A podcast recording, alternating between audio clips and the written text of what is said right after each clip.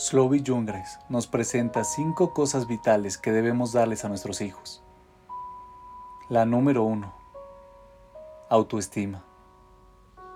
Todos los niños tienen la necesidad de sentirse aceptados. Cuando nutrimos la autoestima de nuestro hijo, creamos una sensación de orgullo. Se crea una atmósfera de pertenencia y el niño no siente la necesidad de encontrar aceptación en otro lado. Queremos que nuestros hijos e hijas sepan que los amamos por lo que son y que cada uno posee un regalo divino único. El regalo de cada niño es diferente. Puede ser inteligencia, personalidad, agilidad deportiva, arte, cocina, música, amistad e incluso la capacidad de cuidar un bebé.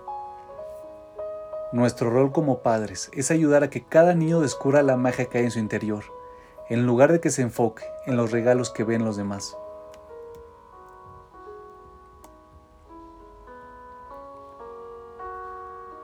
Una vez que logramos hacer esto, podemos ayudar al niño a sentirse mejor consigo mismo. Un niño con buena autoestima puede lidiar exitosamente con los vaivenes de la vida. Los niños que se valoran a sí mismos pueden manejar mejor sus relaciones futuras. Se sienten lo suficientemente resistentes como para intentar cosas y arriesgarse a fracasar. Y se transforman en una fuente de fortaleza para las generaciones futuras. No me refiero a un niño engreído. Algunos niños se creen superiores y rebajan a los demás. Este tipo de autoestima es superficial y crea un monstruo arrogante en el hogar. A lo que me refiero es a revelar lo que ya se escondido en el alma. Si podemos mostrarles a nuestros hijos que pueden utilizar sus regalos para hacer de este mundo un lugar mejor, le permitiremos a cada uno estar consciente de que hago una diferencia y soy valioso. Cuando un niño se siente inadecuado, escuchamos cosas como no puedo, nadie me quiere y no soy lo suficientemente bueno, inteligente, popular o atractivo. Los padres que aprecian las diferencias, los intereses y los talentos de sus hijos, los alentan a crecer con confianza y a ser felices consigo mismos. La número 2. Seguridad. Vivimos en un mundo atemorizante.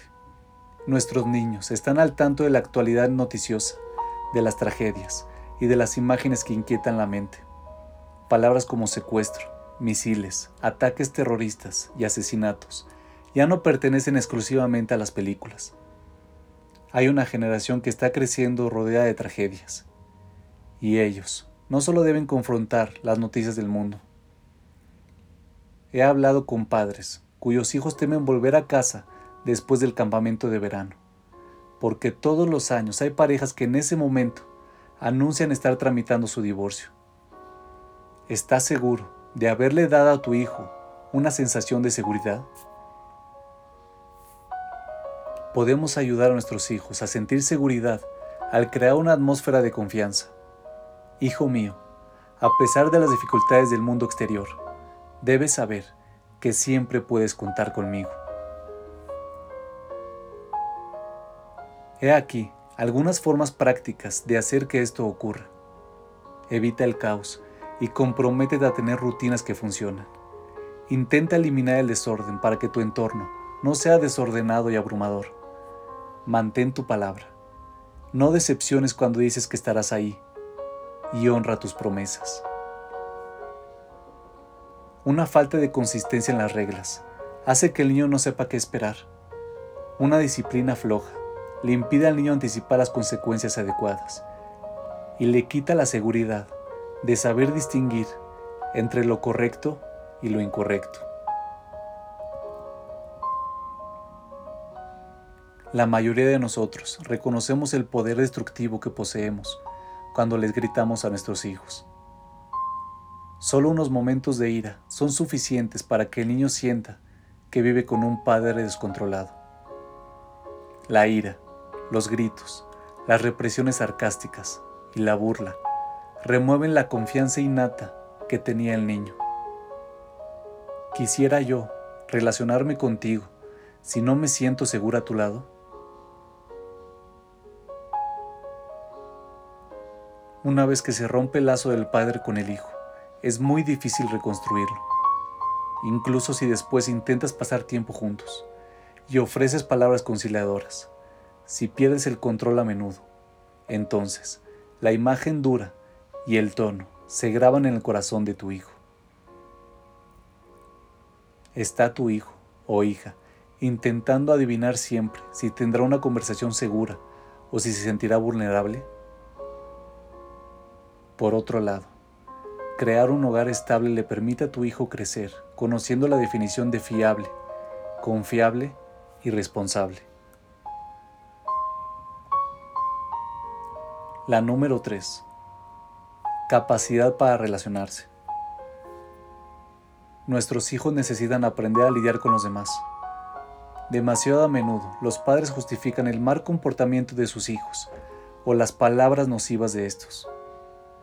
En lugar de eso, deberíamos concentrarnos en ayudar a nuestros hijos a manejar de buena manera sus encuentros. Una forma práctica para lograr este objetivo es abrir los ojos para encontrar momentos en los que podemos enseñarles a nuestros hijos sobre pedir disculpas, perdonar, sentir gratitud, compartir, no interrumpir, permitirles a los demás ser el centro de la atención, escuchar, superar el deseo de pegar o gritar, lidiar con éxito con los berrinches y aprender a reprimir las reacciones violentas.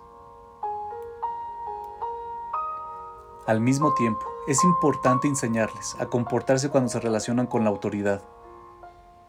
Habla con ellos sobre Derejerez, el respeto adecuado al hablar con rabinos, directores, maestros, padres, parientes y ancianos. Igual de crucial es saber cómo comportarse en la sinagoga, en un bar mitzvah, en el avión, en un restaurante, en un hotel o en la casa de otras familias. He visto a niños destruir literalmente recepciones de hoteles mientras los padres observan y ríen, porque no era su casa. Carecer de habilidades sociales produce como resultado niños abusadores o niños que se aíslan en un doloroso silencio.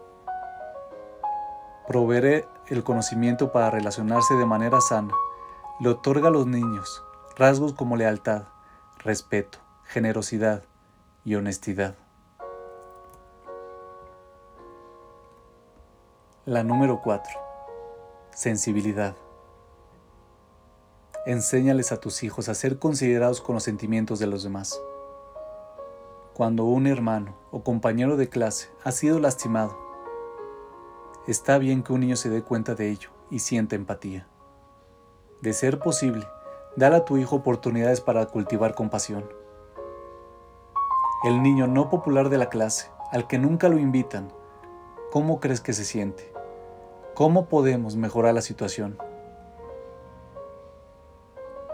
Hay muchos proyectos de GESED, bondad, en los que tus hijos pueden participar, en lugar de enfocarse en solo en ellos mismos. El año pasado, un grupo de niñas de edad de Bat Mitzvah, cuyas madres son mis alumnas, recolectaron cientos de abrigos que enviamos a Israel.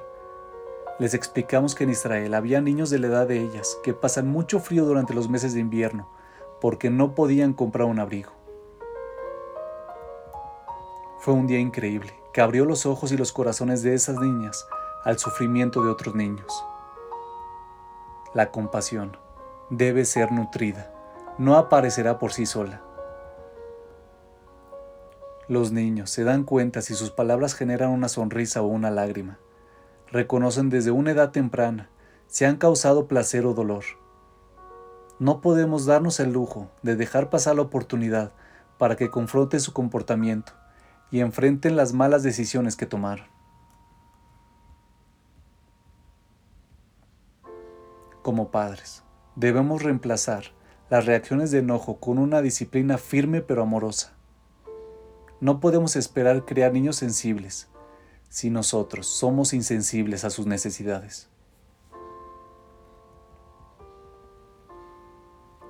La número 5. Amor, amor, amor.